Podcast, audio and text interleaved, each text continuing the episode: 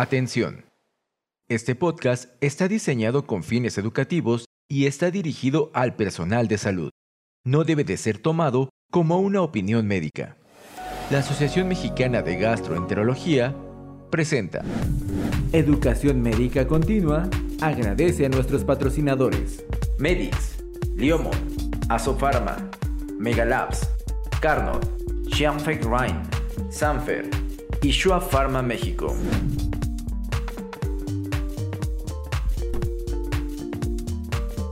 Gastroperlas AMG, moderado por la licenciada Vanessa Hernández.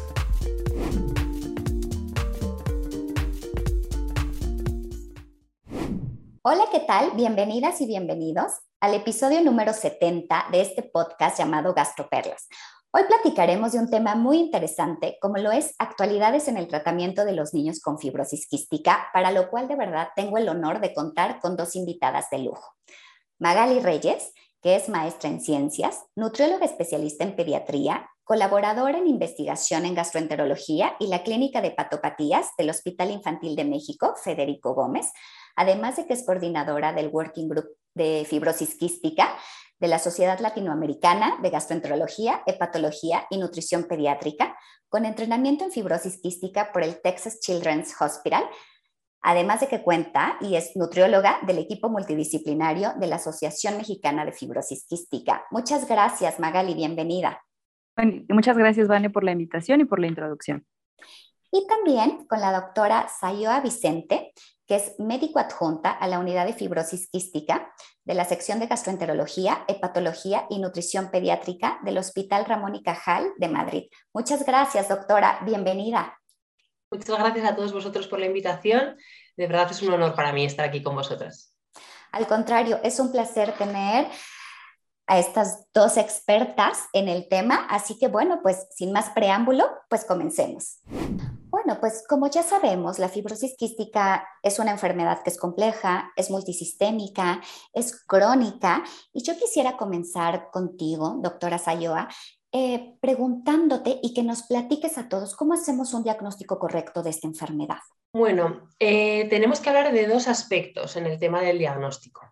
Vamos a hablar primero de la clínica clásica que tienen los pacientes con fibrosis quística, que pueden aparecer a cualquier edad, pero suelen ser niños que tienen un aumento de secreciones respiratorias, tos productiva de forma persistente y lo que nos afecta más a los gastroenterólogos y nutriólogos son pacientes que están malnutridos con una diarrea de tipo esteatorreica. Cualquiera de estos síntomas en un paciente nos debe hacer sospechar la enfermedad y buscarla. ¿Y cómo la encontramos? Sería realizando un test del sudor que debe incluir fundamentalmente la determinación de cloro en sudor. Esta es como la forma clásica que hemos tenido de diagnosticarla desde que se descubrió esta enfermedad.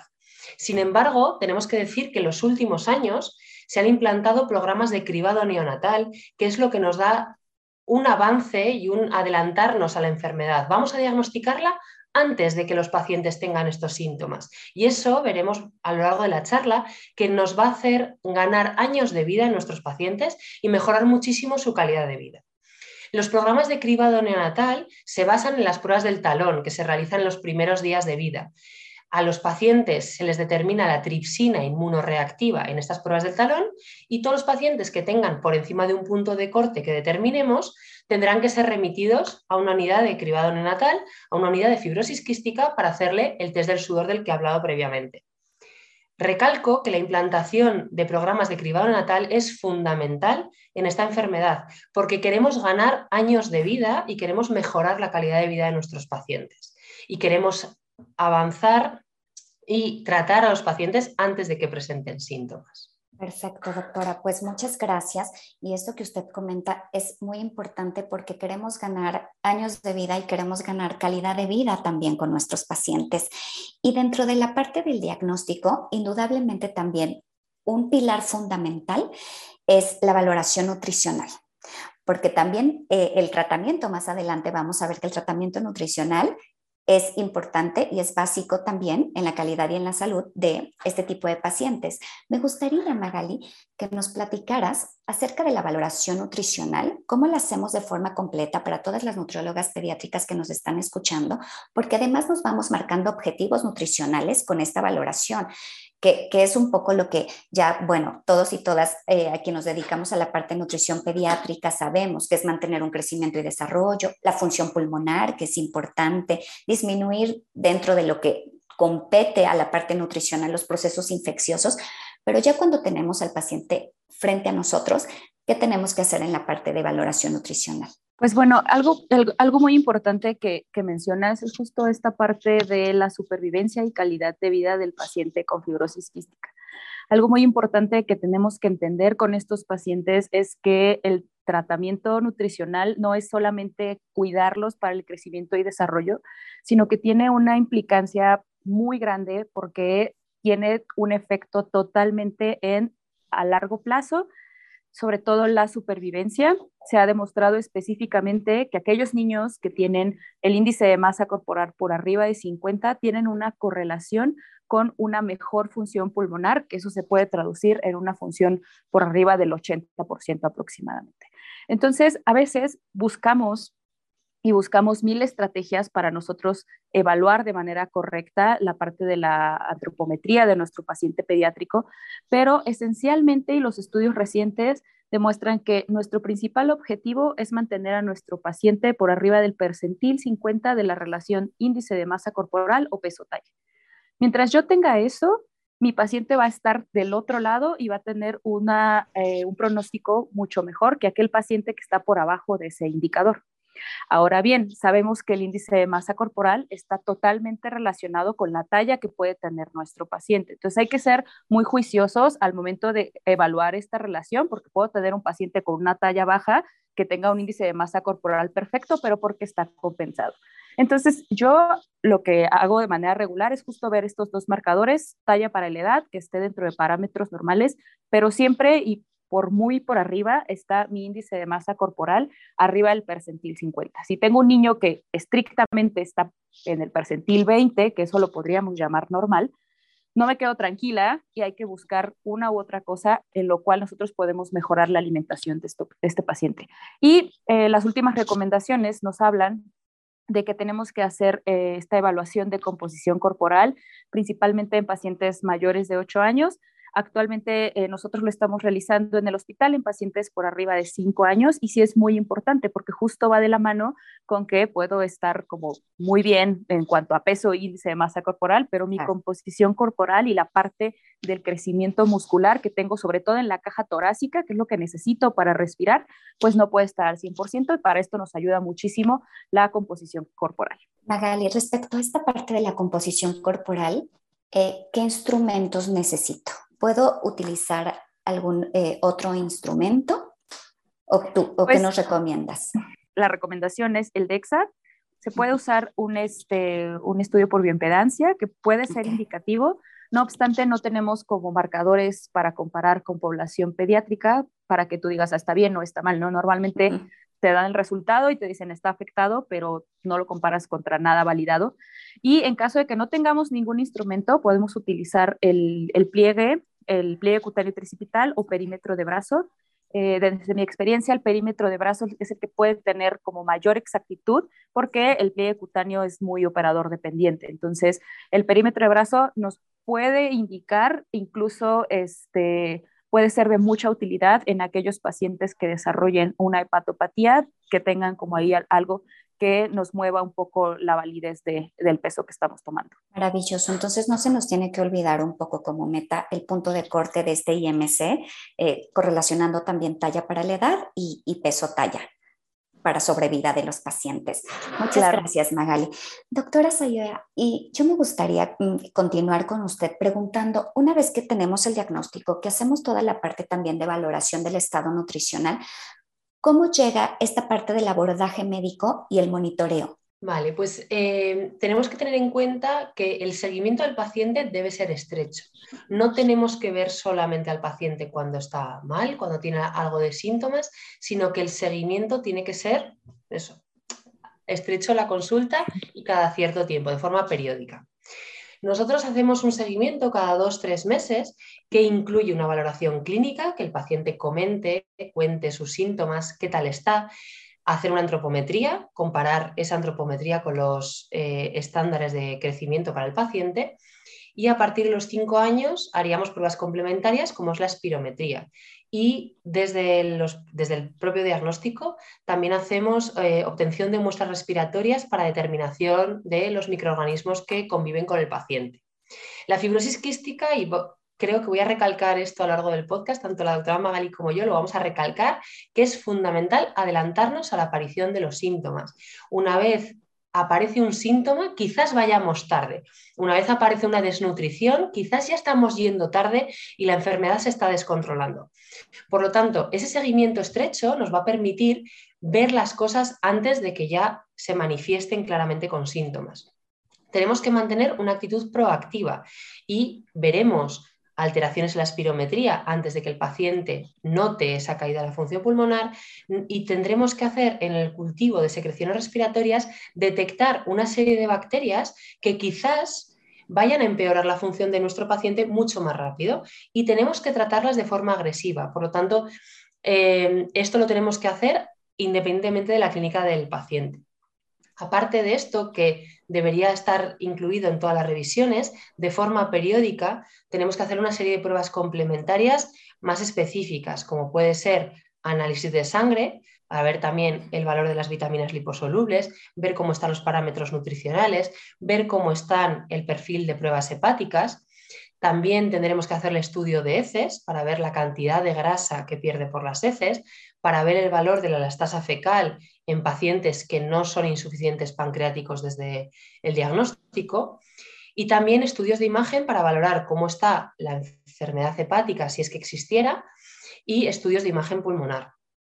El tratamiento, ha habido una revolución en este tema del cual hablaremos en los siguientes apartados, pero el tratamiento hace unos años ha sido siempre de paliar las diferentes manifestaciones de la enfermedad. Eh, hemos utilizado agentes que hidraten más las secreciones de nuestros pacientes, que ya de por sí están deshidratadas por la, por la fibrosis quística, para que sea más fácil expulsarlas y evitar mayores problemas a nivel pulmonar. El pilar de nuestro tratamiento, que no nos debemos olvidar que gracias a las enzimas pancreáticas, nuestros pacientes han pasado de sobrevivir unos pocos meses o unos pocos años de vida a tener una esperanza de vida bastante mayor. Por lo tanto, las enzimas pancreáticas, las cuales la doctora Magalí va a hablar en el próximo apartado, es un pilar fundamental de nuestro tratamiento. Pero el tratamiento debe ser individualizado. Tenemos una serie de eh, un arsenal terapéutico bastante amplio que debemos ir eh, enfocándolo en función de lo que nuestros pacientes necesitan. Y ya por último, como tratamiento, hablaremos de la revolución que ha supuesto los moduladores de CFTR, que claramente es un cambio radical tanto en la esperanza de vida como en la supervivencia de nuestros pacientes. Pero si os parece bien, lo vamos a dejar para otro apartado que hablo específicamente de ello. Buenísimo. Pues continuando un poquito y dando seguimiento a esta parte del tratamiento nutricional y complementándolo, eh, me gustaría, Magali, que nos platicaras un poquito qué pasa con este aporte de energía, eh, si necesitamos incrementar, cuánto es lo que está recomendado en la experiencia que ustedes tienen, ¿sí? ¿Qué es lo que hacen? La suplementación, porque además la doctora eh, nos decía, bueno, eh, que hacen medición de vitaminas liposolubles. Quiero preguntarte si eso también aquí en México se está realizando, eh, el tipo de enzimas y, más adelante vamos a platicar también un poquito de las ondas de alimentación. Maravilloso. Pues bueno, sí, ah, siguiendo con, con, con, esta línea de calidad de vida y supervivencia, sí, como hablamos, la parte nutricional es muy esencial. En mi experiencia ha sido muy complicado. La verdad es que decirte, un niño de 8 años con fibrosis quística necesita 1500 calorías, porque tiene muchas cosas aparte, que puede ser que esté desnutrido, que su función pulmonar esté muy oscilante y eso me tiene un impacto muy alto en que mi paciente requiera más o menos calorías. O una muy mala función pulmonar puede incrementarte 1000, 1200 el requerimiento calórico y no lo puedes medir, ¿no? Idealmente todos tendríamos que hacerles a los pacientes una calorimetría indirecta para decirte esto cambia, pero es tan, tan dinámico el requerimiento calórico que a mí lo que me ha funcionado es totalmente ver la clínica del paciente. Y siempre al final de la consulta le digo, esto es lo mínimo que tendrías que comer, ¿no? O sea, si tienes más hambre, puedes comer más. Si te quedas con hambre, de verdad, tus mejores opciones son alimentos con alto aporte de grasa y alto aporte de proteínas, porque muchas veces a los pacientes se les hace fácil agarrar jugos o estas cosas que anteriormente se utilizaba mucho para incrementar las calorías de los pacientes con fibrosis quística. Entonces, por esa parte, la verdad es que siempre el paciente te va a dictar lo que necesita y su evolución nutricional. Por eso los seguimientos son, como decía la doctora Sayoa, tienen que ser muy estrechos, o sea, porque justo este cambio dinámico de la evolución del paciente es muy importante agarrarla en tiempo. Eh, esto de la mano va con que las proporciones de los macronutrientes, la verdad es que no están del todo establecidas en los pacientes. No te puedo decir un paciente necesita el 60% de grasas o el 30% de proteínas, porque justo es muy como oferta-demanda de lo que el paciente requiere. Pacientes que tienen talla baja probablemente puedan requerir un poco más de proteínas. Pacientes que tengan, por ejemplo, este, ya intolerancia a la glucosa, tengo que cambiar la proporción de los macronutrientes. Entonces, bueno, esa parte es muy dinámica y nos ayuda mucho trabajar con el equipo multidisciplinario para que el doctor me diga, oye, necesito esto, necesito eh, cosas específicas en la dieta. en relación a los tipos de enzimas, en México solo tenemos disponible el creón, que es la pancreatina, y diferentes presentaciones en todo el mundo tienen básicamente las tres enzimas pancreáticas, amilasa, lipasa y proteasa. Tenemos mucho el, como el conocimiento de que nos ayudan a absorber grasas, pero es muy importante recordar que no solo ayudan a absorber grasas. A veces me dejan a los pacientes con, no sé, comiendo productos de origen animal y no los dejan pancreatina porque tiene muy poquita grasa. Pero hay que recordar siempre que me ayuda también a absorber proteínas. Entonces, eso es muy esencial para el manejo del paciente. Dependiendo del tipo de enzimas que nosotros tengamos disponibles en nuestro lugar de, eh, donde ejerzamos la práctica, sí es importante solo como recordar esta parte. Los puntos de corte de, o los límites máximos están establecidos de acuerdo a las guías internacionales, que básicamente número mágico, 10.000 unidades eh, por kilo de peso y como recomendación, este, siempre tener como ese número marcado. Existe como ahí un poco de, de miedo de repente a llevarlos a tope a los pacientes por este antecedente de la, este, Colonopatía. la colonopatía fibrosante. Entonces, no hay que tenerle miedo a las enzimas. La verdad es que los pacientes pueden tolerar una cantidad bastante importante de, eh, enzimas. En ocasiones existe el mito, y eso es tanto en los pacientes como en los médicos, de que pueden causar estreñimiento o de que provocan las protuberancias, etc. Entonces, hay que perderle el miedo a las enzimas porque tienen un efecto muy bueno en la evolución de los pacientes en la parte nutricional. Y eh, respecto a la suplementación de vitaminas, existen unas vitaminas específicas diseñadas para fibrosis quística, que son unas vitaminas que son liposolubles, pero cambiaron su composición para hacerlas solubles en agua, que serían hidromiscibles. Eso permite que a pesar de que el paciente tenga esta mala absorción de grasas, las, este, las vitaminas se absorban, también están diseñadas con una cantidad mayor de vitaminas, asumiendo esta posible pérdida de mala absorción, y este, se venden de manera regular en, en Estados Unidos o en algunos otros países. Creo que en, en, España están mucho más disponibles como a la mano de los pacientes, pero lo que podemos hacer es justo compensar con eh, complementos multivitamínicos que nos ayuden a darle este, un poquito más. A veces multivitamínicos de adultos nos funcionan en los niños aquí en México porque es lo que tenemos disponible y simplemente hacer la vigilancia de los niveles de vitaminas liposolubles. Desafortunadamente, eh, lo que tenemos a la mano son niveles de vitamina D y existe como una ecuación de adecuación para ver qué tanto está afectada la vitamina E, pero básicamente estamos como a ciegas con vitamina D eso nos puede permitir suplementar un poco más, un poco menos,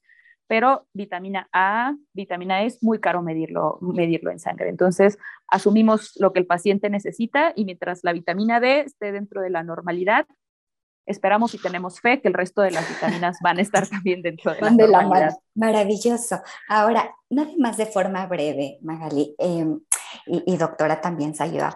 Quiero preguntarles, eh, ¿qué hacemos con aquellos niños que por alguna condición clínica em, estamos utilizando sondas de alimentación, sondas de alimentación, ya sea alguna gastrostomía, alguna eh, sonda nasoenteral.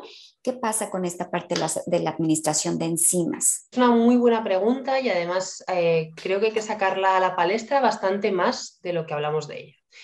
A ver, para empezar, eh, las sondas nasogástricas en general nos gustan poco para los pacientes con fibrosis quística, por el tema de que es un cuerpo extraño que va a interferir, ellos tienen mucha tos, tienen que hacer fisioterapia respiratoria y eh, la fijación de la sonda no la podemos garantizar al tener que hacer esos ejercicios de ¿no? de drenaje autólogo o de, secreción, o sea, de que expulse sus secreciones, ¿no? Por lo tanto, si consideramos que un paciente va a necesitar un aporte extra de nutrición y que va a necesitar una nutrición enteral, probablemente nos tengamos que animar más a poner una gastrostomía.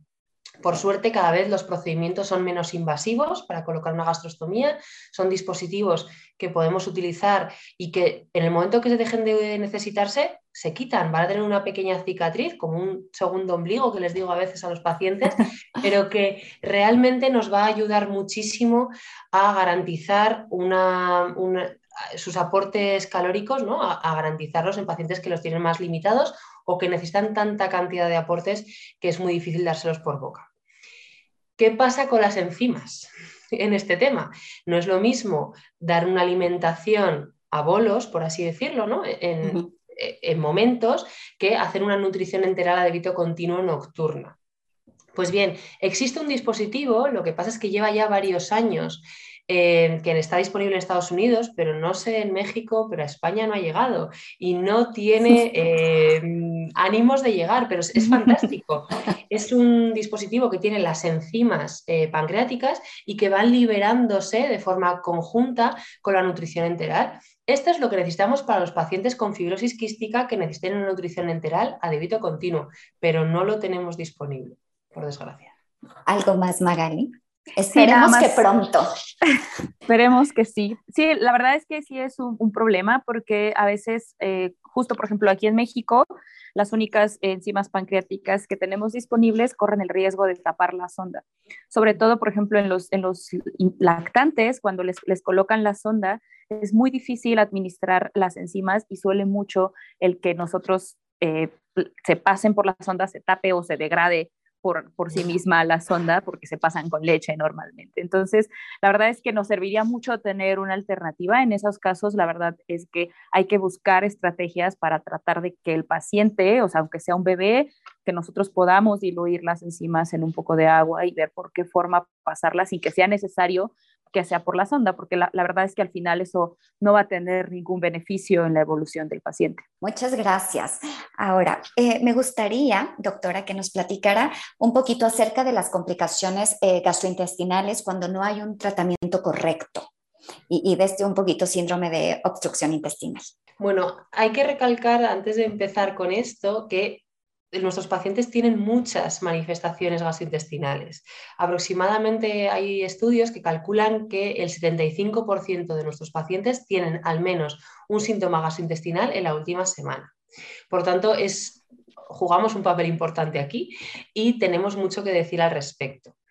Eh, en concreto, hablando del síndrome de succión distal, este se produce por la acumulación de material tanto mucoso como fecal en la zona iliocecal y esto se, eh, se produce porque hay una alteración de la motilidad y unas secreciones más viscosas, más espesas, que impiden el correcto tránsito intestinal.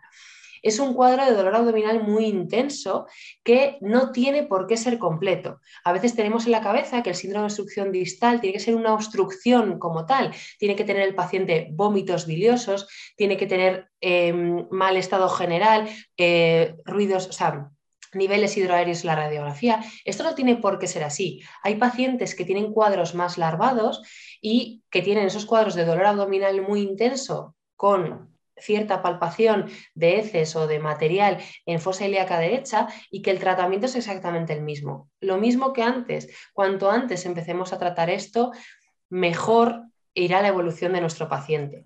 El tratamiento fundamentalmente consiste en control del dolor, porque es un cuadro que duele muchísimo, los pacientes están muy, muy afectados, aunque no sea un cuadro completo, pero a los pacientes les duele mucho. Tenemos que rehidratarles bien, porque a veces la deshidratación es causa de este síndrome, y administrar laxantes para favorecer el tránsito intestinal y el movimiento de esas masas que se han quedado en un sitio donde no deberían y que provocan ese, ese dolor. El tema de las complicaciones gastrointestinales nos da para un podcast entero o para varias, varios Como bien os digo, tenemos mucho que decir, los gastroenterólogos y los nutriólogos en la fibrosis quística, tenemos que seguir hablando mucho de esto y eh, pero fundamentalmente el tema de la solución distal, que era el tema que, preguntabas, es un poco esto el, resumen que te puedo hacer. Muchas gracias. Y no quisiera dejar de lado, Magali, la parte de, hidratación, de la fibra, porque hablabas un poquito también de, de presencia de estreñimiento y de la sal. La verdad es que siempre es como la triada perfecta para explicarle a los pacientes y de la mano con lo que acaba de decir la doctora, porque si no tengo agua suficiente, pues voy a tener deshidratación y voy a dar como más pie a que se produzca este síndrome de obstrucción. Si no tengo la sal suficiente, no tengo cómo jalar esa agua para que esté presente y si no tengo fibra suficiente, la motilidad del intestino, la verdad es que no es la mejor. Entonces, realmente eso siempre hay que tenerlo como muy recalcado. Muchas veces los pacientes les cuesta mucho trabajo, sobre todo por la parte en la que tienen esta afección pulmonar y son de no quieren tomar bebidas porque tienen frío o porque siempre están con, con estas molestias. Es súper importante tratar de siempre explicarles a los pacientes y a todas las personas que están involucradas en el tratamiento que el que el paciente no consuma agua y sal suficiente va a hacer que todas las secreciones, incluyendo las pulmonares, se espesen aún más. Entonces, ¿qué necesito? Hidratar al paciente e hidratar todas las secreciones que tenga, sobre todo eso para favorecer la parte del drenaje o la limpieza de la parte pulmonar. Y bueno, la fibra, la verdad es que es esencial para justo lo que hablaba la doctora de la prevención de que haya estos episodios gastrointestinales, sobre todo porque son muchas las calorías que tienen que consumir y la verdad es que las verduras no son las que tengan el mayor aporte calórico, son muy difíciles en los niños, pero si no, la verdad es que pueden optar por algún tipo de suplemento extra de fibra. Eh, que les puede ayudar a favorecer este tránsito como, como una rutina de manera general en su día a día. Pues entonces no nos olvidemos de esta triada, como bien lo decía Magali, hidratación, sal y fibra, así nos lo tenemos que aprender. Así es. Doctor, se nos está terminando el tiempo, pero no quisiera dejar de lado la parte del pronóstico y que nos hablara eh, qué es lo que está pasando con estos moduladores genéticos. Bueno, pues eh, para empezar por el pronóstico, tenemos que decir que la fibrosis quística em, a lo largo de los años ha ido mejorando la supervivencia eh, con cada una de las cosas que se ha ido implementando para esta enfermedad, empezando pues, por las enzimas pancreáticas, los antibióticos nebulizados, las terapias que han ido saliendo. Y no nos olvidemos que la implantación de programas de cribado neonatal ha hecho también que la supervivencia de nuestros pacientes mejore muchísimo pero tenemos que hablar de moduladores al hablar de pronóstico y al hablar de mejoría de la supervivencia. Ha sido una revolución y ha sido un cambio radical en lo que hablamos de los pacientes, tanto la calidad de vida y su supervivencia. ¿Qué hemos tenido? Eh, ¿Qué son esos fármacos? Son fármacos tanto potenciadores como correctores de la proteína CFTR, que es la proteína que funciona mal en la fibrosis quística. El primer fármaco que tuvimos disponible fue el Ibacaftor, que estaba era, eh, era para ciertos pacientes con unas mutaciones de tipo gating, de tipo apertura de la proteína, y mejoraba muchísimo su eh, función pulmonar y su calidad de vida. Luego llegaron la doble terapia, la combinación de lumacaftor o tezacaftor con ibacaftor, que ya tenía como objetivo los pacientes con una mutación F508 y una serie de mutaciones, una lista muy pequeña de esa segunda mutación, o pacientes que tenían dos mutaciones F508. Esto bien, supuso cierta mejoría en la función pulmonar, no tanto como con la primera molécula, con el Ibacaftor, y una mejoría en su calidad de vida. Pero lo que nos dimos cuenta fundamentalmente es que redujo el número de exacerbaciones respiratorias y que con el tiempo la progresión de la enfermedad iba mucho más lenta. Y desde hace poco tiempo, pero esto sí que ha sido mm, la revolución, ha aparecido una combinación de triple terapia, ¿no? Eh, una, tres moléculas, el hexacaftor, tefacaftor e ibacaftor, que sirve para, eh, para pacientes que tengan al menos una mutación F508. Esto sí que ha sido una mejoría de la función pulmonar de muchos puntos, o sea, los pacientes se encontraban muchísimo mejor, mucho más vitales, mucha más eh, energía tenían, mejoraba su, su, estado nutricional, la verdad es que ha supuesto una revolución. Y aunque todavía no hemos visto una mejoría en su supervivencia, porque el tiempo de uso de estos fármacos es bastante limitado y no tenemos experiencia suficiente para hablar de mejoría de la supervivencia, sí que podemos decir que hay pacientes que estaban en lista de trasplante que han salido de lista de trasplante porque ya no lo necesitan por el momento, y eso quieras que no, sí que les, les mejora. Yo lo que les digo a mis pacientes, que no se piensen que esto de los moduladores es el final, esto es el principio. Hay muchísima investigación en este aspecto, se están investigando nuevas moléculas, se están investigando eh, moléculas para pacientes F508 con menos efectos secundarios, para otros pacientes que no tienen la suerte, entre comillas, de tener esta mutación y por lo tanto no tienen un tratamiento disponible. Por lo tanto, este podcast probablemente en unos meses se quede obsoleto porque estemos hablando de cosas nuevas que haya salido y eso a mí me parece apasionante porque tenemos muchísimo que estudiar, muchísimo que ofrecer a nuestros pacientes y estamos en un momento excelente para dedicarnos a esta enfermedad. Esta charla es muy esperanzadora porque entonces todo va hacia adelante, hacia adelante, hacia adelante y, estos pacientes cada vez tienen que estar mejor y la calidad de vida también tiene que ser mejor. Se nos está terminando el tiempo, es una pena porque eh, está muy interesante todo esto que nos están diciendo ambas y no me gustaría despedirme sin que nos dieran dos perlas cada una. Si quieres, empezamos contigo, Magali. Eh, bueno, creo que esencialmente lo que a mí me interesa que se lleven de este podcast es que el objetivo nutricional es el índice de masa corporal arriba del percentil 50. Siempre tiene que estar arriba del percentil 50 y eso se va a traducir en mayor supervivencia y mejor función pulmonar. Es, es, esencial y la nutrición no es nada más la dieta, sino es parte del tratamiento, es uno de los pilares. Y mi segunda perla sería que justo con esta parte de la evolución nutricional, mi paciente es el que me va a dictar cuántas calorías necesita. ¿Qué es mi paciente? Mi paciente, su función pulmonar, su actividad física, su estado nutricional. No hay que dejarnos cegar por estas recomendaciones de incrementar 30 a 40% porque vamos a perder el objetivo principal de la evolución de nuestro paciente con fibrosis quística. Bueno, yo voy a centrar para concluir en un aspecto que hemos recalcado a lo largo del podcast, que es tenemos que adelantarnos a los síntomas de la enfermedad, tenemos que ir por delante, tenemos que em, intentar buscar la enfermedad, intentar tratar la enfermedad antes de que manifieste los síntomas. ¿Cómo hacemos eso? Lo primero, intentando eh, tener eh, programas de cribado natal de forma universal, que todos nuestros pacientes se diagnostiquen desde los primeros días de vida para evitar el daño que podemos, eh, que podemos tratar ya desde ese momento. Y como segundo mensaje, aparte creo que ya lo hemos dejado bastante claro, estamos viviendo un momento muy emocionante, con mucha esperanza y tenemos que luchar y aunar esfuerzos para garantizar que estos tratamientos que empezamos a tener disponibles para ciertos pacientes, lo tengamos disponibles en todos los lugares del mundo y para todos nuestros pacientes. Tenemos que fomentar la investigación, tenemos que fomentar el acceso y garantizar que nuestros pacientes accedan a esos tratamientos que claramente van a mejorar su esperanza de vida y su calidad de vida. Perfecto. Pues no me resta nuevamente más que agradecerles de verdad a ambas, a la doctora Sayoa, a Magali.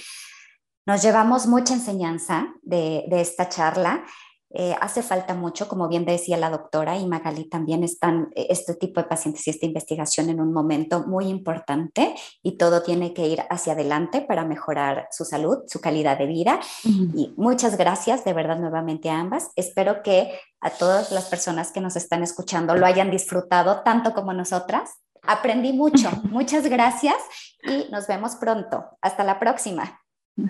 Muchas gracias. Gracias por la invitación. Hasta luego. Esto fue Gastroperlas AMG. Los esperamos en la próxima emisión. la Asociación Mexicana de Gastroenterología presentó. Educación Médica Continua agradece a nuestros patrocinadores. Medix, Liomon, Asofarma, Megalabs, Carnot, Xianfeng Rhine, Sanfer y Shua Pharma México. Atención. Este podcast está diseñado con fines educativos y está dirigido al personal de salud. No debe de ser tomado como una opinión médica.